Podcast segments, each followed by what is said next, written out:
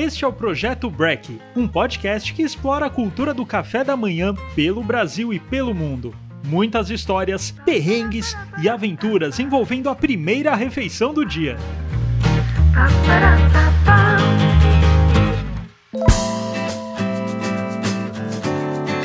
Olá, sejam bem-vindos a mais um episódio. Eu sou Guilherme Zawit, idealizador do projeto Break. Estamos aqui na GUP Comunicação, nossa parceira que grava e edita nossos podcasts. Nosso convidado é o chefe Fred Cafarena. Apaixonado pela gastronomia árabe, ele comanda o Firim, definido como Oriente Médio além do óbvio, e o Make Homes Not War, especializado em pratos dos mais variados tipos envolvendo o grão de bico. Fred também é criador do Ocupa Centro, evento itinerante de gastronomia no centro de São Paulo. O projeto Break está no Spotify e no YouTube, então vai lá, ative o sininho, curta e comente muito. Bem-vindo, Fred, tudo bem? Tudo ótimo, prazer estar aqui e poder falar um pouquinho mais sobre o Oriente Médio, que eu sempre adoro quando me dão uma abertura. Ótimo, a gente vai falar bastante. Fred, sobre isso, né? Você gosta de comentar sobre a gastronomia do Oriente Médio além do comum apesar de ser cafarena, italiano, né? De onde ah, exatamente. de onde surgiu essa expressão e seu interesse pela gastronomia árabe e mediterrânea? Ai, meu Deus, você pegou no, no meu calcanhar de, de Aquiles. Vamos lá. Eu não tenho nada de árabe, né? Tanto que o meu sobrenome é italiano, eu sempre falo brincando que não tenho nada, a não ser que tenha alguma coisa passada aí na família que eu desconheço. Mas eu sempre fui muito apaixonado por história. Então, quando eu comecei a trabalhar com gastronomia, eu fui fazer um curso de cozinha do Oriente, é, cozinha mediterrânea, e o foco desse curso era Mediterrâneo Oriental. Então eu fui trabalhar com isso, fui estudar e acabei me apaixonando. E com o tempo eu acabei meio que gerando uma frustração, porque embora a gente seja a maior colônia sírio-libanesa do mundo, né, a população no Brasil chega a ser quase três vezes a população do Líbano, a gente meio que acaba ficando sempre nos mesmos pratos. Então eu quis abrir um restaurante que pudesse mostrar e falar que a cozinha do Oriente Médio pode ser muito mais do que isso. Né? Porque se a cozinha japonesa, a cozinha europeia, a cozinha mexicana atualmente deu o próximo passo na gastronomia, porque a cozinha árabe, a cozinha do Oriente Médio também não pode. Sensacional. Então agora você é o Al-Cafarená. Al-Cafarená, boa. Vou começar a utilizar esse quando o pessoal começar a me cobrar. e qual que é a origem do nome do seu restaurante Make Homes Not War? Isso é, o Make Homes ele surgiu como um, uma ideia de desenvolver um produto que fosse super popular, né? Que por, como é uma marca que surgiu na pandemia, embora o projeto tenha surgido antes, mas ele acabou sendo implementado na pandemia, a gente queria um produto que fosse unânime, um produto que agradasse todo mundo, né? E que realmente fosse um produto que abraçasse, que desse um pouco de conforto. Então eu comecei a, a procurar, eu falei, putz, Romos é um produto que tem no Oriente Médio inteiro, né? E ali em Israel, Israel e Palestina, onde tem é, o conflito e todas as coisas, acaba surgindo meio que um movimento onde eles pregam Make Homos Not War, ou Don't Make War, Make Homos, que é exatamente a ideia de celebrar o que as pessoas têm em comum, não ficar repetindo e batendo o que as pessoas têm de diferente. É um documentário, é um livro. Se vocês jogarem nos portões de Jaffa, tem até pichado na parede. É algo bem forte e que ele meio que sintetiza tudo aquilo que a gente queria com a marca. Por isso que a gente acabou utilizando o Make Homes Not War. Demais. E para quem não conhece o Make Homos, né, o Fred liberou a chuchada no Grande Bico, o restaurante é incrível, é Homos com tudo, né, com quibe, frango, ovo, linguiça, além de um pão artesanal maravilhoso lá que você faz. É uma maneira típica de comer a pasta em certos países do Oriente Médio? Uh, mais ou menos, típico, acho que é algo muito forte. Né? O, o hummus normalmente ele é servido no café da manhã, né? Como o, o assunto principal aqui. É, embora você tenha algumas outras versões, que é a Musabarra, que é tipo um Romos meio desconstruído, mas ele é mais como guarnição ou como uma refeição em si do que com toppings. Né? Você encontra algumas versões, como o Romos Birlachme, que é o Romos com carne, alguma coisa assim. No Líbano é bem comum, eu cheguei a comer num restaurante lá onde ele onde o senhor fazia o Romos na hora, que é por da onde surgiu a ideia do make Romos, jogando uma carne de cordeiro com bastante manteiga, às vezes molho de tomate em cima. Mas ponto, só. Às vezes com algum legume é, é, curtido no limão, mas não essa maluquice que a gente faz de uma refeição em cima do Romos. E dentro dessas pastas clássicas, né, coalhado, babaganucho, Romos, elas são muito usadas em como a primeira refeição do dia, né, como café da manhã. Explica isso um pouco. Isso é engraçado, né? Porque assim, a gente no Brasil está muito habituado com o modelo de café da manhã bem bem ocidental, né? No primeiro momento ele é bem europeu, né? No segundo momento aí, nos 40, nos 50, a gente acaba tendo uma refeição bem americanizada né, e que é o nosso, o nosso conceito ideal de refeição. Mas se a gente parar para pensar historicamente, o café da manhã ele precisava ser uma refeição reforçada para você aguentar o dia inteiro. Então no Oriente Médio isso não é diferente, você acaba tendo coisas mais mais fortes, mais incrementadas para você levar o seu dia. Eu sempre falo brincando que os, um dos pratos, os pratos mais icônicos da gastronomia do Oriente Médio é café da manhã. Então, as passas como Romos, o Musabah, que eu falei, que alguns historiadores brigam se ele é um Romos ou ele não é um Romos, né? Eu prefiro não tomar lado, então eu falo que ele é tipo um Romos. Mas o que, que ele tem de diferente? Então, ele não é processado, né? Ele não é uma pasta. Levam basicamente todos os mesmos ingredientes, mas ele é meio pedaçudão. Então ele é o grão de bico cozido, onde eles misturam com o molho de tahine, né? Um pouco de cominho em cima. Então vai tahine, alho, suco de limão, mistura, faz tipo uma maçaroca e você come. É maravilhoso. Tem versões que eles jogam amêndoas em cima, que é bem gostoso. E nessa linha tem o fu, né? Que é o fu mesdames, que é mais ou menos a mesma coisa. Às vezes ele é até uma pasta morna para se comer de manhã, embora tenha algumas versões que você come ele frio, que ele segue mais ou menos a mesma linha, né? Ele é uma pasta de fava, de fu, que é, que é a fava ali, onde você come com tomate, cebola, suco de limão, cominho. Eu falei, primeira vez que eu vi fazendo no Líbano, eu ainda falei brincando, eu falei, nossa, é quase um guacamole. É, ah, é? Não tem nada a ver com a guacamole, mas assim, principalmente no Líbano, onde eles serve, acabam servindo isso frio, ele vem quase como uma salada, né? Mas tem a versão quente, onde eles aquecem essa pasta, aí eles comem com ovo cozido em cima, é muito gostoso. E os pães no Oriente Médio, né? Também é outra coisa que tem Ai, toda esquina. Pão, é, pão é um capítulo à parte, né? O, eu sempre falo que assim, para contextualizar, a farinha de trigo ela foi domesticada naquela região, né? principalmente na região norte do Levante, que é onde fica Síria, Líbano, Israel. Lá na Turquia, eles domesticaram a farinha de trigo. Então, o, o hábito, o consumo e a cultura de produção de pães também acaba surgindo nesse pedaço, migrando para a Europa, mas acaba sendo um pilar muito importante na gastronomia da região. Então, pão tem de tudo, né? E o que se consome muito no café da manhã, que a gente é muito, que a gente conhece bastante no Brasil, são as esfirras, né? Ou as manuches, ou um zilhão de nomes que se dão para esses produtos. É bem comum você comer os pães com cobertura no café da manhã, ou mesmo os pães mais neutros para acompanhar todo o café. E a esfirra, como que é? Qual é a diferença da esfirra lá? Então, a esfirra, ele acaba, acaba, meio que virando um produto quase brasileiro, né? Uhum. A esfirra, ela é um conceito, digamos assim. Porque esfirra a gente chama no Vale do BK, né? E você acaba chamando de esfirra em algumas regiões da Síria né, o Vale do Bekaa está entre os dois. Em algumas regiões da Síria você acaba chamando de esfirra.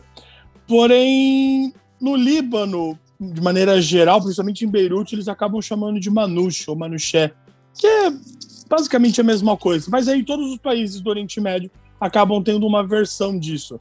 Né? Na, Turquia tem, na Turquia tem as pidés, tem os fatayeres, que também tem na, na Síria, tem as penilias que se come na Grécia, que segue a mesma linha também. Tem as hawash, embora os egípcios fiquem bravos falando que hawash não é esfia, que não tem nada a ver. Mas você analisando o produto sem, sem o contexto, sem, sem o, o, o, o dia a dia, você vê que é, a, a estrutura é basicamente a mesma, né? Será que eles têm ideia do que aconteceu no Brasil, né? Esfirrarias Exatamente. E é muito engraçado, porque no Brasil a esfirra virou uma instituição, né? Tanto que se você pesquisar é, esfirra na internet, você vai ver que algumas fontes definem que só se chama esfirra em dois locais, que é Brasil, né? o Brasil inteiro chama isso de esfirra, e na Argentina, embora tenha as empanadas árabes, mas dentro das, das comunidades ou algumas coisas mais próximas assim, o nome esfirra acaba, acaba se mantendo ainda de maneira geral. Né? Mas é isso é algo super, super forte dia a dia. Eles comem de manhã, até o café da tarde tá se comendo esfirra. E ainda dentro das pastas e chuchadas tem a shakshuka, né? Que muita gente pensa que é do Oriente Médio, mas na verdade é do norte da África, é isso?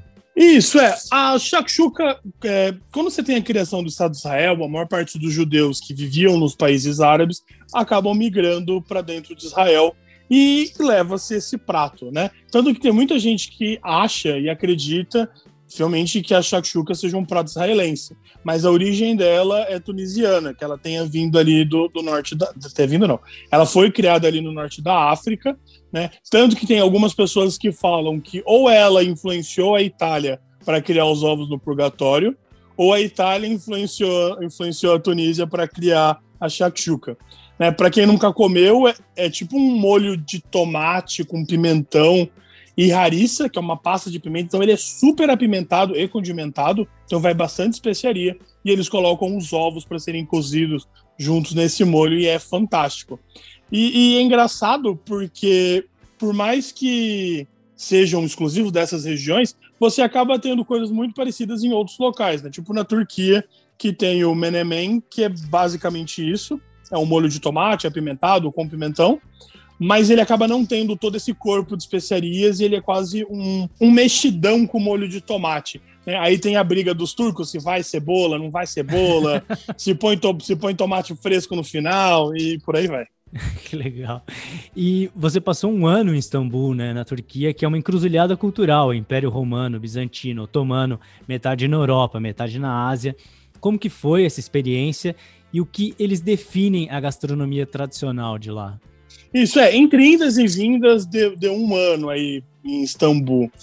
Os turcos, eles, no primeiro momento, eles se estabelecem naquela região como Império Turco Otomano, né? E posteriormente, na, na 1918, 1920, você acaba tendo a, a, fundação da República Democrática da Turquia, que é a atual Turquia. Então você acaba iniciando um movimento de nacionalização. Hoje, os turcos eles consideram que a cozinha turca, propriamente dita, seja a cozinha da, da, da Anatólia, de Antáquia, né, que é mais ou menos o centro ali, próximo da Síria, isso eles consideram. E eles acabam meio que diferindo um pouco do que o, o conceito de cozinha otomana. Tanto que na Turquia você vai ver esses dois conceitos bem distintos, né? A cozinha turco-otomana, é meio que a cozinha do império. E, e ele é muito definida na bibliografia lá como uma cozinha bem palaciana, bem cozinha de palácio e tudo mais. E ela é meio que uma coletânea do que o Império tinha sobre domínio. É, tanto que tem muito historiador turco que defende que o apogeu da cozinha turco-otomana... De... É uma comida aristocrática. Isso, exatamente. Que o, o, o, o apogeu dessa gastronomia tenha vindo muito dos palácios de Damasco, Beirute, dessas outras grandes, desses grandes polos culturais e que acabaram migrando. Os povos turcos, né, embora os turcos não gostem muito quando a gente fala assim, eles, eles eram povos nômades. Logo, é, muito da cultura gastronômica turca, é, dentro, dos, dentro do, da cozinha palaciana e tudo mais, ela acabava vindo desses povos que eles foram anexando essas culturas. Né? Então, à medida que eles, eles iam migrando para o oeste, eles acabavam anexando povos e, consequentemente, anexando essas culturas, o que foi formando a base da cultura turca. E é por isso que tem até um, uma certa rixa nos povos daquela região, por quem, a quem pertence a origem de determinados itens. Né? O que, historicamente olhando, é uma besteira, até porque se faz parte da sua cultura, também é seu. E de todas as sociedades, né, praticamente. Exatamente. Fred, e, e na Turquia tem um, um, super café da manhã, né, que é, que, é, que é interessante, que é quase que uma refeição. Conta um pouco sobre esse costume e eu queria saber também um pouquinho do café turco. O que é o café turco? Na Turquia, eles têm um, um cara, é uma espécie de uma instituição que é o Cavalti, que, que é literalmente café da manhã. Só que, né, como principalmente Istambul, que é uma cidade muito grande, muito moderna, né, no dia a dia o café da manhã fica um pouco parecido com o que é no Brasil. Então você vai em algum lugar comer alguma coisa muito rápida. Quando eu morava lá, meu café da manhã sempre, sempre foi um copo de chá, dois larmadiums, que é aquela esfirra de carne, custava cinco reais, maravilhoso, e eu ia trabalhar. Mas de final de semana, principalmente pela galera que tem grana, é muito comum você ir numa espécie de umas casas especializadas em café da manhã, né? Que serve o cavalto, o cavalto caban, que é, cara, é um banquete de manhã. Então é assim, vem, sabe, de, de 27 a 50 meses, dependendo de onde você for comer. Meses são pratinhos, né? Isso, são esses pratinhos pequenos para compartilhar. Então, sei lá, tipo, tem 27 a 52, no quanto você quer pagar, e vem de tudo. Vem iogurte, pepino, fruta picada, vem caimaque, que é uma espécie de um iogurte de nata que eles servem com mel e castanha, que é fantástico, né? Que nos países árabes eles chamam de asta, mas é, é basicamente a mesma coisa. Vem pão, vem menemem, que é, né, que é aquele ovo mexido com, com molho de tomate, vem basturmar, vem embutido, vem de tudo que é possível. Tem, tem geleia, tem vários tipos de mel, alguns acabam até servindo algumas sobremesas, vem bureca junto, sempre chá turco, que é aquele chá preto, né? A bureca é aquele folhado. É muito bom bureca, nossa. Puta, é fantástico. Eu falo que meu sonho um dia ainda é abrir uma casa de bureca em São Paulo. e bureca é tradicional praticamente dos Balcãs inteiro, né? Dos Balcãs inteiro, é. Tem um historiador que defende que tenha vindo dos Balcãs para os turcos, mas a versão mais aceita que tenha vindo de fato do, do, contato com as culturas árabes e tenha migrado para aquela região.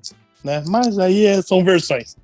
Né? Então eles servem de tudo. Tem o chá preto, que é muito forte, é tradicional, eles tomam isso o tempo todo. E tem o café turco. O café turco, ele, para nós brasileiros, ele é uma coisa bem ruim, porque a qualidade do café que eles usam lá não é tão legal mas ele consiste num, nos poucos cafés que ele deve ser feito por, por uma infusão em alta temperatura. Então o café tem que ferver. Né? Eles fazem uma moagem do grão bem fina, parece um talco. Eles misturam na água, na Ibrik ou na Jack, é o nome turco. Eles colocam para ferver. Na hora que ferve, ferve três vezes. Né? Aí muda o pH dessa água. Então todo o pó vai para o fundo do, da xícara. É, então ele serve, você espera decantar e você toma. Né? Esse é um café que tem que ser adoçado antes de você tomar. Não pode colocar açúcar depois. Porque na hora que você for mexer, o pó vai ficar. Né, vai ficar em contato ali, você vai acabar tomando um pó. E tinha um hábito meio maluco que eu achava bizarro, que eu vi em Istambul, que tinha uma galera que comia a borra de café com açúcar. Então eles tomavam café até o final, jogavam um pouquinho de açúcar, mexia e comia. Eu ficava olhando aquilo e falava, cara, por que não, né? E você gostou mais do chá ou do café lá? Puto, bem mais de chá. Né, eu, eu, eu, particularmente gosto bastante de chá. A gente tem até um, um projeto junto com a Carla Soresig, que é a maior sommelier de chá do país, que a gente faz todo um trabalho com chá. Então, obviamente, eu prefiro o chá do que o café. Mas o chá lá não é um chá normal, digamos assim. Não sei se você já teve a, a chance de provar. Provei, adorei. Chai, sentava naqueles banquinhos baixos, assim. que dá dor no Uma joelho. Delícia. Nossa. E burek. É, mas ele... Era o meu café da manhã. Chá e burek. Eles tomam um chá muito concentrado, né? Eles acabam deixando um chá bem forte. E tanto que é quase um hábito, né? Porque lá você joga o chá concentrado na xícara, depois você vai dosando com água até o seu gosto. Mas eles tomam o tempo todo, fazendo 50 graus ou fazendo menos 15, eles estão tomando chá o dia inteiro. Eu praticamente preferi o chá. O café turco, que você comentou da borra, que, que decanta fundo, é o mesmo do café grego? É o mesmo café?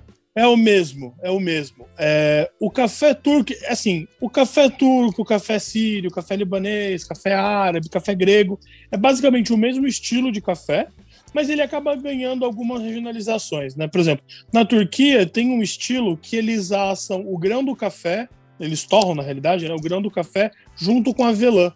Aí eles moem junto com a avelã e fazem o café. Normalmente é só, às vezes vai açúcar. Eu já tomei com assim. cardamomo, cara.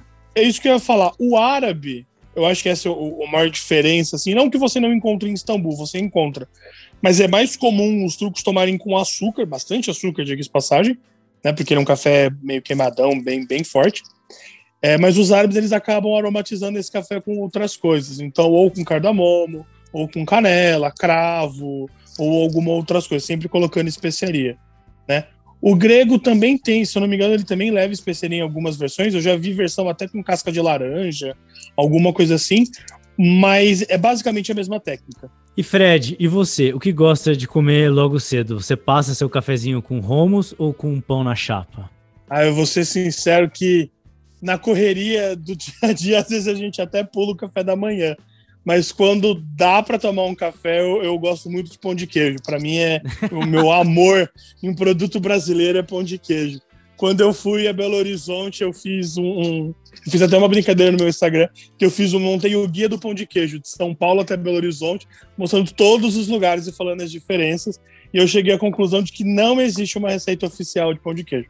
É muito diferente em todo lugar que você vai. Depende do queijo, depende de tudo, né? Da região. De, não, mesmo dentro de Belo Horizonte, é, é, muito diferente e cada pessoa tem o, o, a grande sacada ou a grande receita, mas no, na hora que você prova é completamente diferente um do outro. E você faz café de manhã ou toma chá? Eu tomo chá, prefiro chá. Eu até tenho as coisas de fazer café turco em casa, que eu trouxe a maquininha da Turquia. A gente também tem no restaurante, né? Que ela faz todo o processo de infusão ali. Mas eu, particularmente, ainda tomo, prefiro tomar chá. Também um costume que você trouxe da Turquia ou você já tomava? Não, veio de lá, porque lá você é obrigado a tomar chá em tudo. Né? Se você vai no, sei lá, no, no dentista, no consulado, ver roupa, os caras estão te socando chá em todo local que você vai, e lá é falta de educação você não tomar o chá, né? Então eles ficam bem ofendidos quando você não toma. Então, como eu tomava o dia inteiro, eu acabei me apaixonando e hoje eu tomo em casa. Que legal, cara. E Fred, o programa tem uma playlist no Spotify chamada Projeto Break, onde todos os convidados escolhem uma música para fazer parte dela. Qual o som que não pode faltar no seu break? Eu separei uma música para mandar para vocês, que é do Jeza, que é um, um, rapper turco, que é, que é bizarro, exatamente, né? Ele, ele é de Istambul, ele é super famoso lá, ele é super famoso na Alemanha, na Europa, de certa forma. E, a, alguns, alguns turcos até falavam brincando que ele era tipo Eminem turco. Ah, é? Né? Mas ele não tem tantas essas sacadas de humor, igual o Eminem tem, mas ele fala muito rápido, igual o Eminem, então, de certa forma, é um pouco parecido. Eu separei a música Suspus, que é meio que um, um, um, retrato da realidade lá, porque estão, a Turquia é um país extremamente rico, culturalmente, até economicamente, né? Mas ela é marcada por muito contraste. Para quem já foi até lá sabe que assim, Istambul é uma cidade fantástica, mas você vai nos arredores, acaba tendo um, um, uma pobreza muito parecida com o que tem no Brasil. E ele fala um pouco dessa relação e dessa, dessa diferença da, da, da diferença gritante entre a sociedade turca e tudo mais. É bem legal. É, em turco, né? Então vai ser, as pessoas não vão entender. Mas tem as letras em inglês na internet para quem quiser procurar. É bem legal. Ele canta super bem e super rápido. Que legal, cara, que legal. E, e planos para voltar para lá você tem depois da pandemia? Ah, sempre. Eu falo que o meu objetivo de vida é, ir todos os anos. A gente, eu ia ano passado, que eu me casei em dezembro, minha mulher não conhece, então a gente ia fazer a lua de mel em Istambul, mas a pandemia não permitiu. Né? A gente tem planos para ir esse ano em Istambul, a gente quer ir lá para novembro, mas a gente fica esperando a pandemia liberar, porque a Turquia está fechada para brasileiro, né? Não tem como entrar. Então, se a pandemia permitir, nós iremos ainda esse ano, senão ano que vem nós estamos lá. Inxalá que dê certo, né? Inxalá. Pessoal, sigam, curtam e comentem nas páginas do Projeto Break no Instagram, YouTube e Spotify. Até a próxima.